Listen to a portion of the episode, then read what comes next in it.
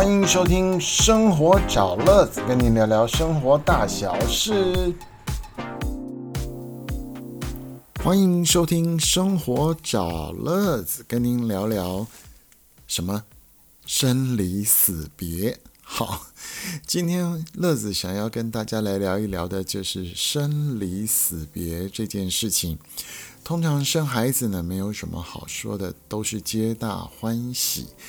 但是呢，人到了一定的年纪之后，你就会发现到有一件事情很辛苦，那是什么呢？就是死离别。好，那么近年来越来越多的人教导我们要更豁达去看待死离别这样的事情，所以呢，甚至有很多的专家就告诉我们。在面对亲人、长辈要离开前，那我们可能可以先做四件事，就是所谓的四道，打一个道，知道的道。那什么道呢？道谢、道歉、道爱、道别。啊，首先我们要跟这个即将离开世界的人，我们如果可以跟他好好说话。我们要谢谢他，在我们的生命中，因为有他，所以我们过的这样的一个幸福，或者是我们走过了这样一段路。那么道歉呢，就可以针对您个人跟他之间啊，有一些过去的这个遗憾啊什么的，你可以跟他说道歉。那再来呢，就是我们要跟他道。爱，也就是要说我爱你，我谢谢你，我爱你。因为不管是父母亲，不管是身边的另外一半，那我们都要及时的把那个我们华人很难跟人家说爱这件事，所以我们要赶快趁他还在的时候，听得见的时候，我们就跟他说：谢谢你，我爱你。那最后就是道别了，就说很难过。虽然你即将离开，但是我想我们还是会在天堂再见，所以我们可以跟他说道别的话。那这样道谢、道歉、道爱、道别之后，我想我们就会少了很多的遗憾哦。那有的时候你会觉得。躺在那边的人应该欠我一个道歉，但是越有大智慧的人，或是一些宗教领袖，他就会跟你讲，你要先放下你对于前面这个人的那个不原谅。所以由我们来说一声，譬如就直白一点好了。哦，亲爱的某某，我知道我对你有一些恨。啊，或者是我对你有一些过不去，那是因为你曾经伤害我，但是我认为我应该先跟你致歉，等等等等，有很多种方式，你用写的也好，你用录音的也好，你放给他听都好，但是如果能够在生前讲出来，我想这样或许就可以化解到那一块。好。那这个是对方生前，或者是你真的来不及，那你在他的这个病榻前面，或者是牌位前面，你去跟他好好说。那在之后呢，我们今天想要聊的另外一个部分，就是所谓的生前的这个仪式等等。因为最近啊。小弟也已经到了五十三这个 年纪了，真是越来越多的长辈或者是朋友的家人等等啊，就这样很突然的离开。所以，我们可不可以自己来规划自己的身后事啊？那应该是给自己跟家人一个更轻省的空间。以前也许，也就是说，之前我们能够接受保险这种概念，已经非常不简单。在长辈是根本不接受保险的啊，很多都不觉得，他觉得是银行来骗钱的，去投资的，他又用不到。但是现在我们这一辈您应该知道，保险可以帮助我们在急难的时候啦，呃，出了意外啊，或者是说要动手术啊、生个病啊，这些可以帮助我们很多。但是我不知道听节目的你有没有为自己去规划身后事呢？啊，身后事大概有我分了三个大的方向。第一个就是你喜欢的仪式。啊，仪式，您是信仰是基督教呢、佛教呢、道教呢，还是你不计较？不计较，就是很多人他根本一辈子没有信仰，那就谁能够看谁帮你办这个后事，由他来做决定。那如果有机会，我们自己可以提前预定自己的身后事的时候，你就可以选择你要的信仰。啊，不然就是你要在遗书里面交代好，对不对？那万一你的家人跟你都不同信仰，那他们要去哪里找师傅？他们可能很临时的，就是找藏仪社，然后都不认识，就这样办一办。那我个人是觉得基督教是最简单的哦。譬如有一位牧师，然后有几个至亲好友可以联合唱个诗歌啊，这样是一个庄严肃穆。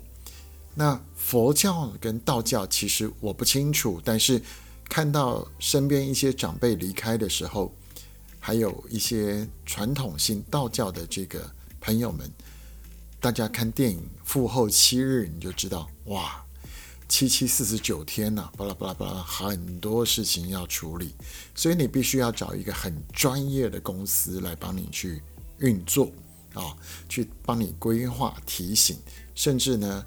呃，有的人就是还要在家里面放冰箱，让这个过去的人他必须在家里要待多久，等等等等等等。所以，嗯，当然这个不计较可能会更好，只是如果自己可以选择，那说清楚就方便多了。那接下来呢，就是所谓的这个埋葬啊，您是选择土葬吗？火葬吗？现在还有所谓的直葬跟海葬，像我的母亲呢，她希望去接受这个直葬啊。那我的父亲呢，前面大半辈子都在跑海，所以他说他要海葬。那这样我们后代就很清楚。可是这个土葬是越来越麻烦了，因为呃，大家知道这个墓地啊，坟墓的地点。很多的县市政府现在都转型鼓励火葬，转到宝塔，而且越来越多的坟墓的这个墓地啊，因为都市景观的关系，现在纷纷的公告禁止再迁葬到里面，那都希望大家用火葬，然后改宝塔啊，所以土葬的地点是越来越难寻。那最后呢，我们就来聊聊刚刚提到这个火葬、直葬、海葬。海葬的部分呢，好像一年就是两季到三季，那要集中集中。那你也是应该是先经过火葬这个仪式，呃仪式，然后等时间到了，市政府通知了，那家属一起搭船去做海葬的过程。直葬呢也是限定限定啊，碍于环保，碍于风俗，它有限定一些少部分的园区。可以接受植葬，就是把您跟植物一起啊葬在这个土里。那火葬啊，大概还是最普遍的，所以就牵连到最后一个宝塔的问题。那说是问题呢，我宁可就告诉大家，您生前要选房子，不管用租的用买的，你可能就是要有一个生前的安居乐业的房子。那你身后是不是有一个喜欢呢？如果你能力也就是说，预算越高啊，你可以选靠山、靠海，还是要靠厂、靠城市。那还有这个所谓的以后这个坐卧的楼层呐，您的这个骨灰坛，您是要放在哪一格？他们也叫一楼、二楼、三楼、四楼往上排，那方便后人的追思跟祭拜。但是无论你是哪种宗教信仰，只要入宝塔之后，你还得要问清楚管理费这件事。我想它不是一个买位子、买仪式就结束了，它还有一个管理费。所以这些都要问清楚。那这样会做最好的一个规划。那如果生前不能自己规划，就等后辈了。那你最好要有够的钱，不然的话真的是边边角角等等。那不计较，真的就不计较。那最后再来提一提生前契约，它另外保障你哪一块？也就是说，看看您的社交圈、朋友圈有多大，你希望有多少人来。可是我跟您报告，经过新冠疫苗这个呃新冠肺炎这个肺病情影响，你看连公祭都被国家来禁止，所以你之前有些买买多了，那我要办几百人的场面了，现在好像只有黑道可以破例。